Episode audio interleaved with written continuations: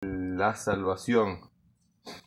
Mi hermano Omar Mashallah se preparó bastante para, inshallah, aclararle a todas las personas que nos estén oyendo, sean del grupo que estuvo en la mezquita o no, sobre ese tema tan importante, la salvación en el Islam. Antes de empezar el programa, quisiera agradecer a todas las personas que nos han colaborado, que nos han saludado, que nos envían mensajes durante la semana porque les gusta el programa, mashallah. Espero que sigan así y que les guste, que sea de beneficio para todos y para todas. Es un programa educativo, cultural, religioso, que estamos haciendo con mucho sacrificio para expandir el mensaje del Islam. Recuerden que pueden mandarnos mensaje de texto al 0414 192 4502 al 0414 093 0530 y el número de la emisora al 0286 961 2341. También pueden oírnos por buscarnos por Instagram como conociendo el islam.vzla. Espero que el programa de hoy les guste. Inshallah. Ya le voy a pasar el micrófono a mi hermano Omar. Hermano Omar, bismillah. Salam alaikum. Wa alaikum salam. Alhamdulillah. Alhamdulillah, thumma alhamdulillah. Assalamu alaikum wa rahmatullahi wa barakatuh, respetados hermanos y hermanas en el Islam, respetados oyentes de la 93.1 Radio Caroní, la imbatible. Estamos, eh, gracias a Dios, en una edición más del programa Conociendo el Islam. Eh, de verdad, con respecto a la visita amena que tuvimos el día sábado con las personas, nuestros amigos del cristianismo. Este, podemos eh, destacar los buenos modales que tenían estas personas cuando llegaron a la mezquita. De verdad, eh, fue, fue una, una, semana de expectativa porque la logística falló el día viernes. Teníamos previsto que fueran dos grupos diferentes, grupos de 50 personas para el viernes, después del del, del Yuma de nosotros, de sala del viernes, la oración especial del viernes. Esperábamos atender 50 personas el viernes y 50 personas el sábado, pero por asunto de eso viene decreto divino, eso es parte de la predestinación. Eh, por la predestinación divina, Allah subhanahu wa ta'ala no permitió que ellos llegaran a la mezquita el día viernes. Hubo muchos contratiempos con el transporte, aparte el clima, en San Félix había caído este, mucha agua ese día, cántaros y cántaros de agua que cayeron. Y este, pero gracias a Dios el día viernes las personas llegaron a la mezquita. El día, perdón, el día sábado en la tarde llegaron a la mezquita, pleno mundial, ¿no? Estaban haciendo, había juego de, de, mundial y tuvimos la oportunidad de verdad de atenderlos, de escucharlos y notamos en ellos de verdad una gran educación, eh, grandes valores que tienen estas, estos hombres y mujeres que representan el cristianismo. De verdad, muy agradecido con ustedes. De verdad que tenemos en el, en el aire llamando hace como un año, Said, más, o menos. Tenemos un año llamando a la gente que pueden acercarse a la mezquita sin ningún, eh, sin ningún eh, problema, sin ninguna contrariedad. No hay nada, no hay nada que temer eh, cuando vas a hablar de religión. Todo el tema del terrorismo y todo este tipo de cosas que han salido, que han nacido en el Islam, obviamente, eso tiene su, tiene su concepto nos gustaría transmitirlo por aquí, por el programa, para que ustedes conozcan la realidad de eso. Pero básicamente eh, estamos muy agradecidos y saludamos a todas las personas del cristianismo que estuvieron allá en la mezquita compartiendo con nosotros, los poquitos musulmanes, porque vinieron hermanas, de, hermanas y hermanos de allá de San Félix, vinieron hasta la mezquita para compartir con nosotros también allá en la, en la reunión. Alhamdulillah, todo salió bien. Hubieron muchos puntos encontrados, mashallah, lo que sale, lo que sale de una reunión cuando estamos debatiendo de, creencia.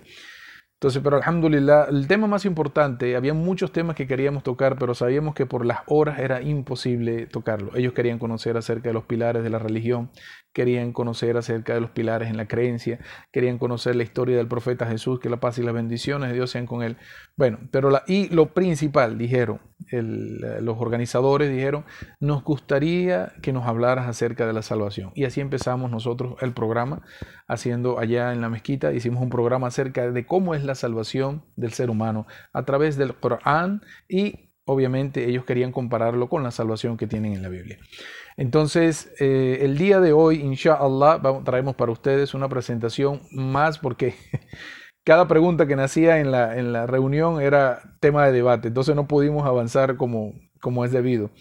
No estábamos avanzando en los temas, sino en la aclaración de las preguntas de las personas, que es lo más importante, las dudas que puedan tener las personas. Pero obviamente, no es lo mismo atender a una persona que atender a 50 personas que están preguntando. Pero gracias a Dios todo salió bien.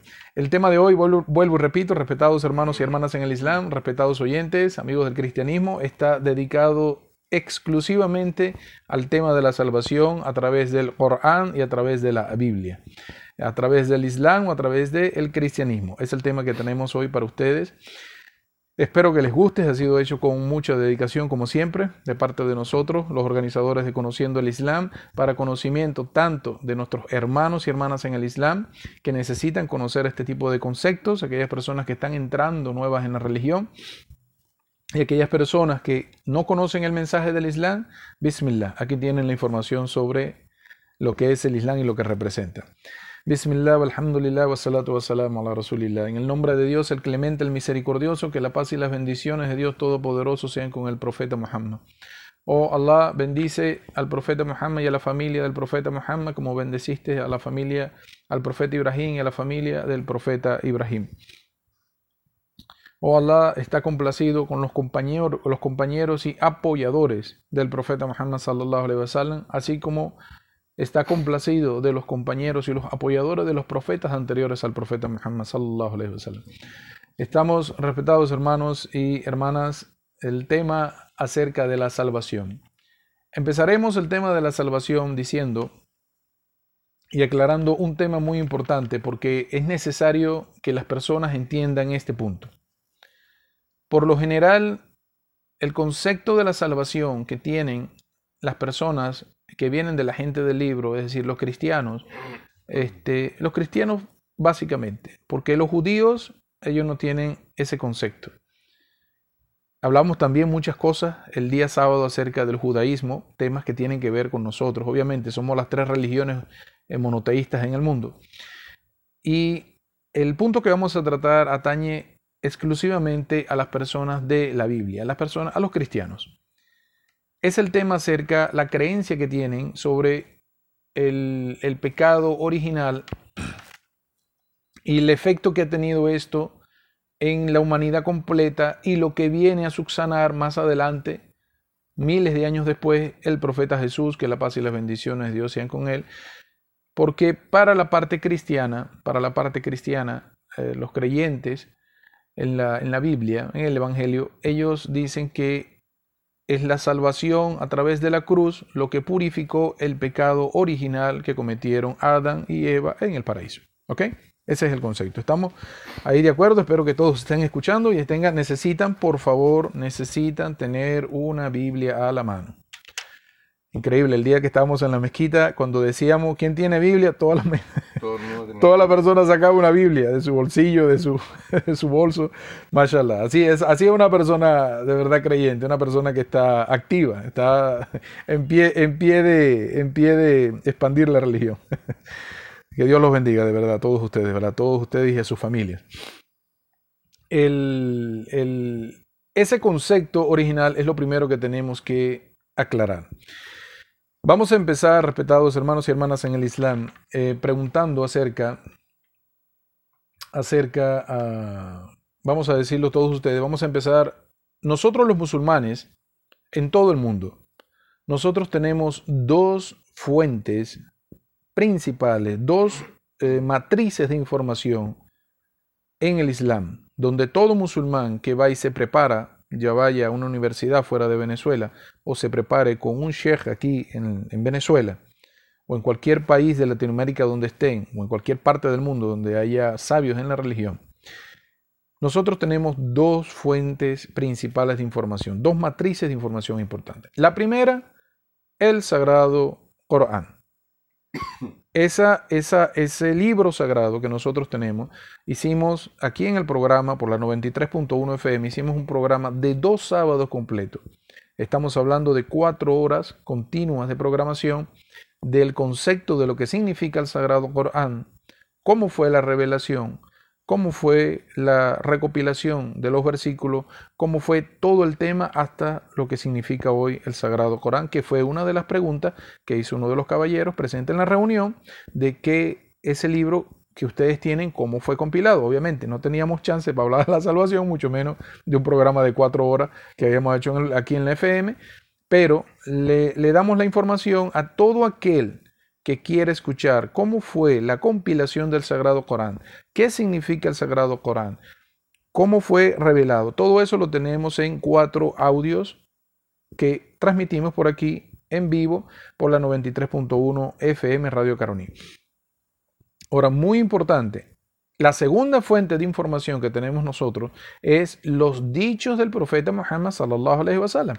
Esta segunda fuente de información es la explicación de lo que le fue revelado al profeta Muhammad en el sagrado Corán. Por eso nosotros tenemos esos dos libros. No se mezcla la enseñanza o el significado de los versículos del Corán, no se mezclan dentro del Corán. Porque el mensaje Corán, en los audios escucharán, que es la palabra literal de Dios revelada al profeta Muhammad sin modificación y sin alteraciones desde hace 1457 años. Ahora, quien lo desee puede mandarle un mensaje a los teléfonos que dio mi amigo Said, mi hermano Said, ya sea por la web, donde quieran, y nosotros le mandamos gustosamente los links de la, la plataforma de podcast donde pueden escuchar y pueden descargar esta información. Así como tenemos toda la historia, toda la historia del profeta Jesús en ocho programas que hicimos, ocho, a ver, un, dos, tres. Sí, hablamos básicamente ocho, cuatro fines de semana. Dos serían ocho audios que tenemos de la vida completa del profeta Jesús, salam. Entonces, eso primero para aclarar. Todo lo que vamos a hablar acerca de la, de la salvación a través del Corán y a través de la, de la Biblia, en, comparación con respecto a la Biblia, todo lo que corresponde a la salvación con respecto al Islam vienen de estas dos matrices de información. Y empezaremos diciendo primero, eh, hacerle una, una, una pregunta a todas las personas para que recapaciten en esto. ¿Acaso alguien puede decir en este momento que es una persona perfecta? Hay alguien de los seres humanos que están pisando la tierra, los de ahora, o los que estuvieron antes de nosotros, o los que vendrán después de nosotros, las generaciones que vendrán posteriores, ¿hay alguien de nosotros que sea perfecto? Es una pregunta para que ustedes reflexionen. ¿El ser humano es perfecto? Pregunto. ¿Acaso el ser humano no come? ¿Acaso el ser humano no necesita bebida? ¿Acaso el ser humano no duerme? ¿Acaso no corre sangre por sus venas? ¿Acaso no se enferma? ¿Acaso no sufre, no llora? Todos estos conceptos que tiene el ser humano es de un ser humano y el ser humano obviamente es imperfecto. Todo lo que con lo que Dios nos creó en este mundo, al darnos el espíritu, para darle vida al cuerpo, a, darnos el libre albedrío, porque no somos ángeles. Los ángeles son los que nos desobedecen, estamos claros. Pero todos los seres humanos, por el libre albedrío, por la libertad que Dios le dio en este mundo, todos tienen su poder de decisión. ¿Puedo o no puedo hacer esto? Para eso están los mensajes que llegaron a los mensajeros para ponerle límites a esos deseos que tienen los seres humanos. Pero en base, la base del ser humano es totalmente, el ser humano es una persona imperfecta. ¿Qué fue lo que hizo el profeta Adán, nuestro padre y nuestra madre Eva? A eso sí podemos llamarle con toda propiedad. Nuestro padre eh, Adán el padre de la humanidad, mm. y nuestra madre Eva, la madre de toda la humanidad. De allí venimos todos nosotros. ¿Qué hicieron ellos? Simplemente, engañados por el Satanás, tomaron de algo que les fue prohibido tomar. ¿Es que acaso ese simple concepto de desobediencia va a condenar a la humanidad? ¿No decimos que Dios es el más misericordioso, el perdonador? ¿No decimos que Dios está a la espera del arrepentimiento de su siervo? ¿Cómo podemos condenar a la humanidad completa por alguien que es un ser humano? ¿Es que acaso no cometemos errores y no pedimos perdón a Dios? Allah subhanahu wa ta'ala está esperando el arrepentimiento y que pidan perdón por sus pecados. Es simple. Ahora, muy bien. En el Sagrado Corán, vamos a leer para ustedes varios versículos donde Dios describe la composición del ser humano. Para ello tenemos el capítulo número 4, que se llama el capítulo de las mujeres, capítulo con el nombre de las mujeres, se llama a sí mismo, versículo 28, que dice Dios en el Sagrado Corán al profeta Muhammad, Allah quiere aliviarlos, aliviaros, ya que el hombre fue creado débil. ¿Somos o no somos débiles? ¿Cómo nacemos nosotros? Sin, sin poder de, sin poder de podernos atender a nosotros mismos desde el nacimiento. Somos incapaces de vivir sin una persona que nos atienda. Indefenso totalmente, como dice mi hermano Said. Frágiles. Algo chiquitico. Que no sabe defenderse, que no sabe decir nada. Un niño.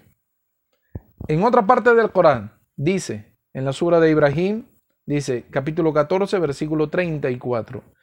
Y os he y os ha dado de todo lo que habéis pedido. Si tratáis de contar las bendiciones de Allah, no podréis enamorarlas. Es cierto que el hombre es injusto e ingrato. Es otra característica con la que Dios creó al ser humano. Nosotros somos injustos e ingratos en esta vida. Muchas personas dirán, yo no soy injusto, pero está dentro de ti la posibilidad de ser injusto. Al que no sea injusto, ¿verdad? Un aplauso. MashaAllah. No eres injusto con nadie. De hecho, uno de los dichos del profeta Muhammad sallallahu alaihi wasallam dice que quien en esta vida no haga prevalecer la injusticia, Allah subhanahu wa ta'ala el día de la resurrección no será injusto con él. ¿Es que acaso nosotros no somos ingratos? Miren todas las cosas que Dios nos ha dado en esta vida y todavía hay personas postrándose a animales, postrándose ante el sol, postrándose ante estatuas como si todo eso hubiera creado al ser humano. En el capítulo 70, que se llama Los grados elevados, versículo 19 del Sagrado Corán, que dice, es cierto que el hombre fue creado de insatisfacción. Los deseos del ser humano no tienen límite. Dice el profeta Muhammad sallallahu alaihi wasallam, si al hijo de Adán le ofrecieran una montaña de oro, él inmediatamente dijera, dame dos. O sea, no una, dame dos. No saben qué va a gastar la primera, pero está pidiendo otra. ¿Por qué?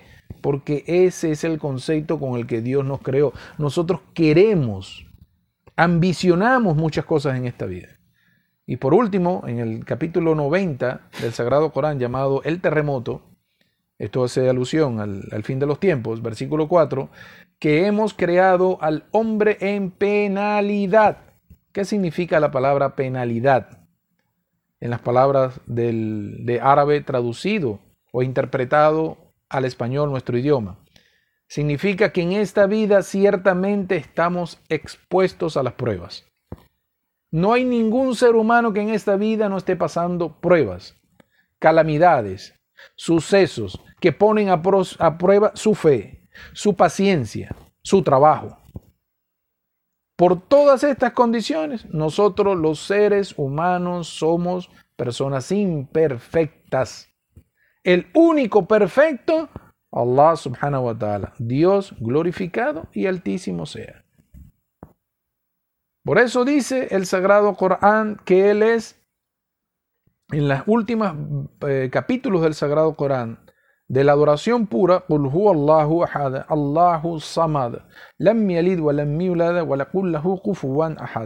Uno de los nombres de él es que él no, no es parecido a nadie. No hay nadie quien se le parezca.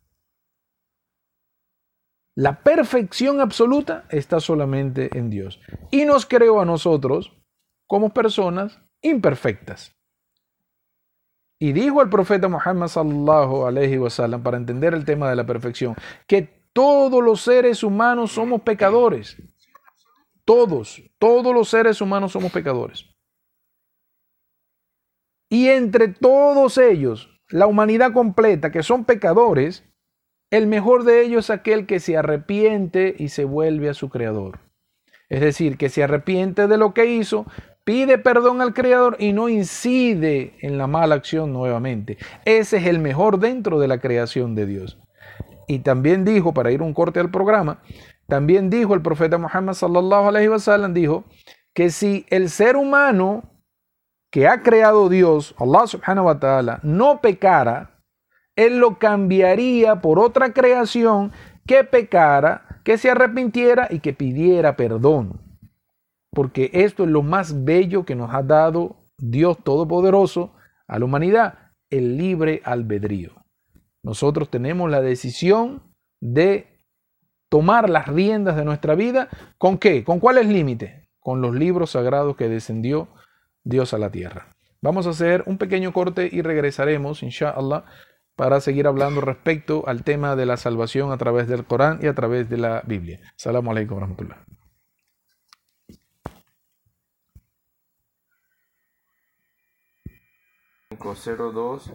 Y al 0414 093 0530. Si alguna persona quiere llegarse a la mezquita, también son bienvenidas para recibir información sobre el Islam, sobre el tema que estamos hablando del día de hoy o cualquier información que quiera recibir. Son bienvenidos. La mezquita queda en el sector de Santa Rosa en Yarayara, en Puerto Ordaz. También pueden visitarnos en la tienda, en el centro comercial Topacio, en la carrera Upata, abajo de Banca Amiga. Ahí vamos a estar mi hermano Omar y yo, inshallah, para aclararle cualquier duda que puedan tener. Y bueno, vamos a, no le voy a quitar más tiempo a mi hermano Omar porque el tema es un poquito extenso. Inshallah le rinda el programa del día de hoy.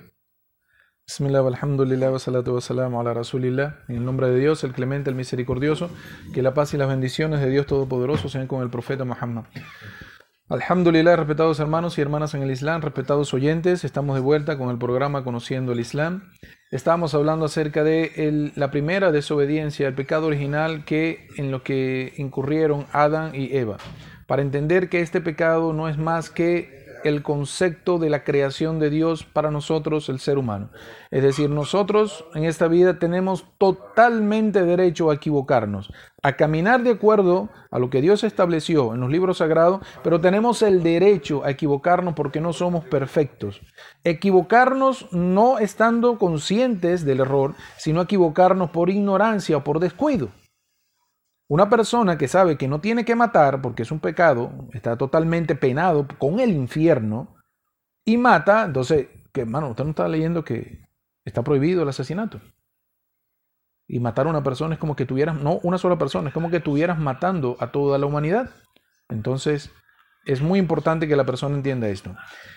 Hay un dicho del profeta Muhammad, que la paz y las bendiciones de Dios Todopoderoso sean con él, sallallahu alaihi wasallam, que nos explica cómo Allah subhanahu wa ta'ala, como Dios altísimo sea, perdonó al profeta Adán y a su esposa, a nuestro padre y a nuestra madre, el padre de la humanidad, de esa desobediencia. Vamos a narrar para ustedes lo que aconteció. Una vez, una vez que Adán y Eva cometen la desobediencia de comer de algo que Dios le dijo, no comas de ese fruto. El fruto de ese árbol en el paraíso era el fruto eh, ese, era un árbol específico. Pero de ese árbol, de ese fruto, había muchos en el paraíso. Se perdían las cantidades que había. O sea, en contarlas, los árboles de ese mismo tipo y de ese fruto eran muchísimos. No se pueden contar. Pero Allah subhanahu wa ta'ala, Dios altísimo sea, le dijo a Adán y Eva, de este no. Puedes comer el mismo fruto, pero de aquel árbol, de otros árboles, pero de este no. Pero somos débiles. Nos pueden engañar. Tenemos el libre albedrío. Ellos tomaron la decisión y comieron del, fruto prohibido. Ahora, cuando ya Allah subhanahu wa ta'ala, cuando Dios glorificado y altísimo sea, va a quitar a Adán y a Eva, los va a sacar del paraíso, antes de que se pierda la conexión entre Adán y Dios Todopoderoso, porque no había intermediarios, estaba él en el paraíso y él podía comunicarse directamente con Dios. Antes de que se pierda esa conexión directa, el profeta Adán, nuestro padre, el, padre de la humanidad, le hace una serie de preguntas a Dios Todopoderoso antes de descender a la tierra. Entre estas preguntas viene la primera. Le dice, oh Allah, ¿acaso tú no me creaste con tus propias manos? Dios Todopoderoso le respondió, sí. Le dijo, oh Allah, ¿acaso tú no insuflaste en mí el espíritu dándome la vida? Dios glorificado y altísimo sea le dijo, sí. Le dijo, aquí viene la pregunta que eh, Adán quería hacer con respecto a lo que él pensaba y lo que él sentía. Él dijo, ¿acaso tú que me creaste, que me conoces muy bien, tú no sabías que yo te iba a desobedecer? Tú estabas consciente de que yo te iba a desobedecer, ¿cierto? Dios le responde, sí. Obviamente, si no, no fuera Dios Todopoderoso, si no supiera lo que va a pasar o no supiera lo que hay en el corazón de la gente. Dios glorificado y altísimo sea, ordenó escribir todo 50 mil años antes de que fuera a ocurrir. Subhanallah. Ese es el concepto del por qué Dios sacó a Adán y Eva del paraíso, porque estaba dentro de la predestinación de que ellos le fueran a desobedecer. Ahora viene la pregunta, viene la pregunta. Le dice, ¿y me puedes perdonar por eso? Adán le pregunta a Allah subhanahu wa ta'ala, ¿me puedes perdonar? Y le dice, sí, pero él no sabe, él no sabe cómo pedir perdón, porque es el primer hombre y es la primera desobediencia. Adán no tiene las palabras para pedirle perdón al Creador.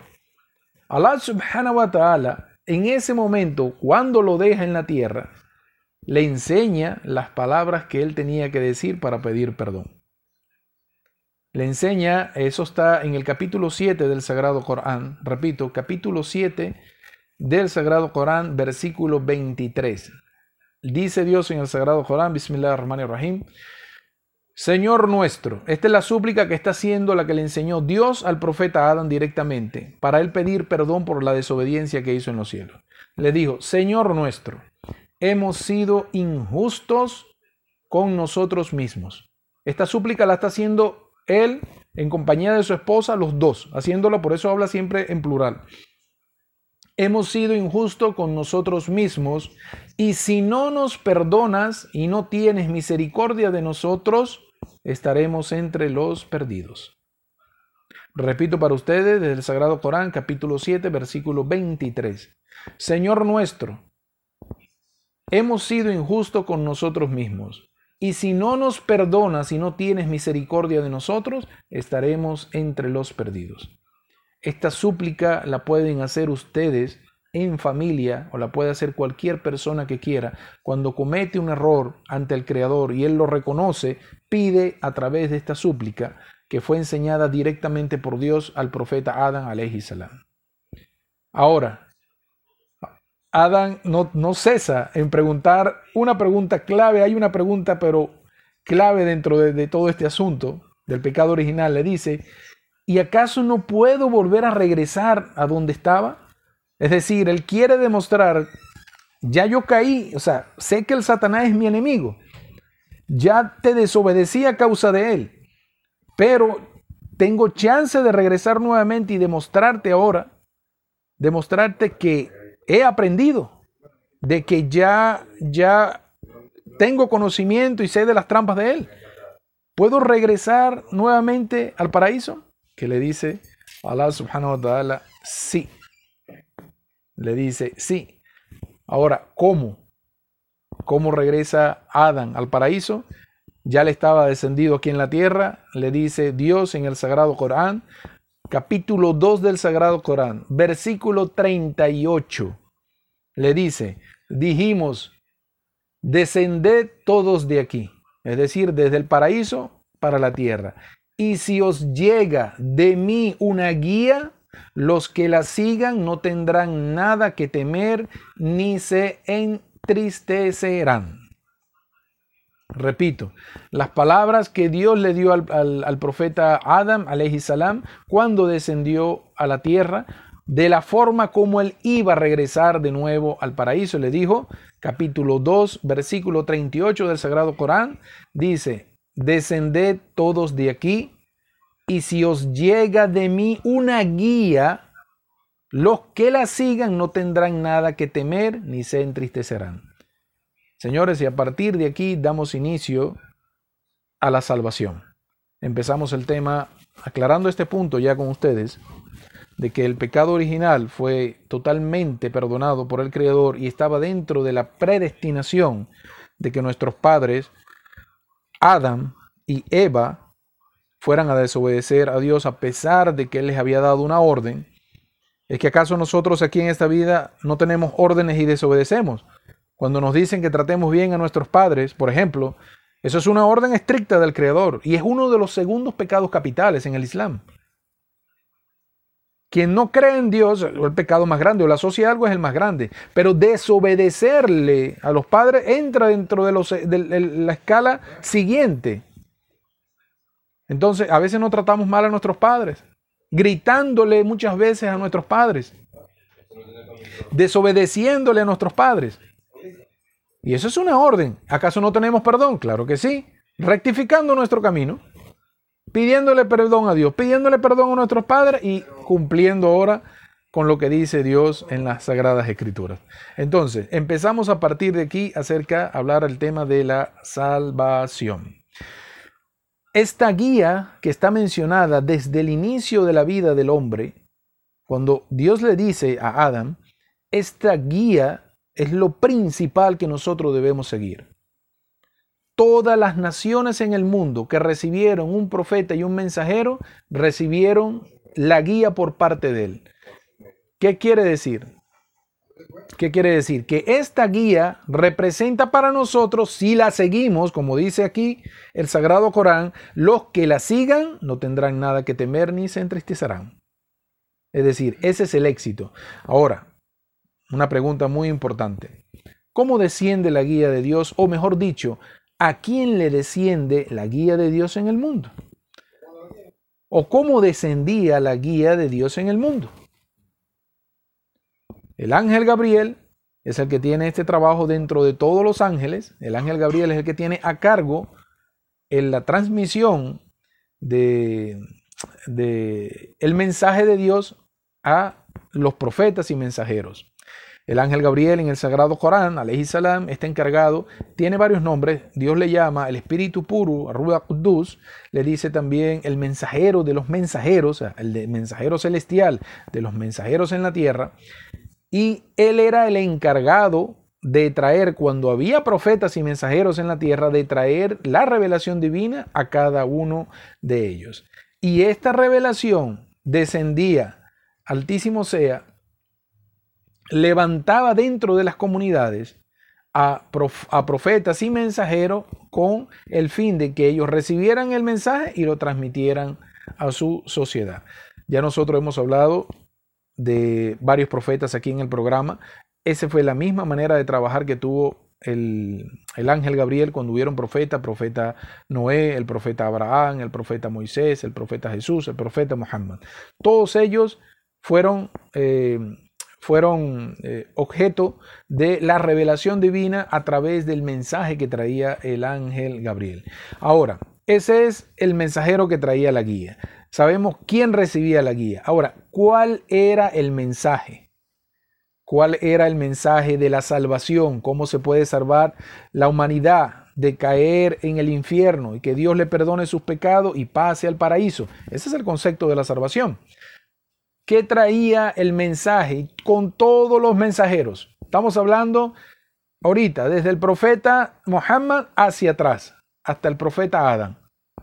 incluyendo al profeta Jesús, todos los profetas que Dios envió a los hijos de Israel, todos los que envió por la parte de Ismael, todos los que envió al profeta Noé, al profeta Enoch, hasta llegar al profeta Adán, salam. El mensaje universal era, que fue una, una, pregunta que, que nos hicieron nuestros amigos del cristianismo en la mezquita, ¿qué significa eso que estás diciendo? ¿Qué significa eso de la ilaha illallah? ¿Se acuerdan? Cuando empezamos el programa hace un año. El primer concepto de la religión es la ilaha illallah. Que nuestro amigo Lenin aquí en el programa decía, pero ¿por qué extiende la palabra la? Porque es una negación. La ilaha. Eso es una negación. Esa, esa frase tiene dos partes una negación y una afirmación. Primero, negar a otro que no sea Dios por encima de los cielos y afirmar a Dios Todopoderoso en nuestros corazones. Ese es el concepto de la ilaha illallah. Entonces, miren, eh, Lenin, háblame del tiempo, ¿cómo estamos con la primera hora? Tres minutos, alhamdulillah. Entonces, esta primera, esta primera parte, el, el, dicho, la ilaha illallah que ustedes escuchan diciendo los musulmanes en todas partes del mundo, ese es el concepto básico de el monoteísmo. El concepto de la adoración de un único Dios. Somos una nación entera, la humanidad es una sola, con diferentes tiempos, pero tenemos un solo Dios. No existen diferentes dioses para diferentes épocas, no. Es un solo Dios para una sola humanidad con un solo mensaje. ¿Te acuerdas del librito que tenemos allá? Mm. Un único Dios, un único... Mashallah. Ese concepto se le llama el monoteísmo puro. Se le llama la adoración de un único Dios. Ese es el concepto que tenemos nosotros en la religión y significa para nosotros la salvación. Es decir, nosotros al único que dedicamos toda la adoración es a Dios Todopoderoso. Todos nuestros actos de glorificación es para Dios Todopoderoso. Todas nuestras, nuestras obras que podamos hacer en este mundo para complacer a quién? Solamente al Creador. Todas nuestras súplicas, ¿a quién se las levantamos? Solamente al Creador, Allah subhanahu wa ta'ala. Absolutamente todo en este mundo gira, para los musulmanes, gira en torno a la adoración de un único Dios, el único que tiene la potestad de perdonarme mis pecados, porque Él es mi creador, y todo lo que yo estoy haciendo está en lo que Él ha puesto para mí, mi tiempo de vida, ha puesto mi sustento, ha puesto todo lo que tengo en este mundo, todas mis acciones, Él es el que las va a juzgar el día de la resurrección. Por eso Dios altísimo sea, cuando empezó la creación, lo primero que dijo, me he impuesto a mí mi misericordia por encima de mi castigo. Es decir, siempre Dios va a ser más misericordioso, más compasivo que el gran castigador que es. Pero siempre va a estar la misericordia, el perdón y la compasividad antes que eso. Y con esto respondemos a una crítica que hizo una vez un catedrático cristiano en Estados Unidos. De verdad que este hombre, eh, había muchas personas allí. Y él dice que en el Sagrado Corán, claro, es ignorancia de parte de él, él no conoce la religión del Islam. Él dice que en el Sagrado Corán eh, Dios siempre llama de que va a castigar al incrédulo, va a castigar al incrédulo, que ese libro lo que habla de castigo. Señores y señores, respetados hermanos y hermanos en el Islam, con esto nos vamos a la primera, a la primera hora del programa.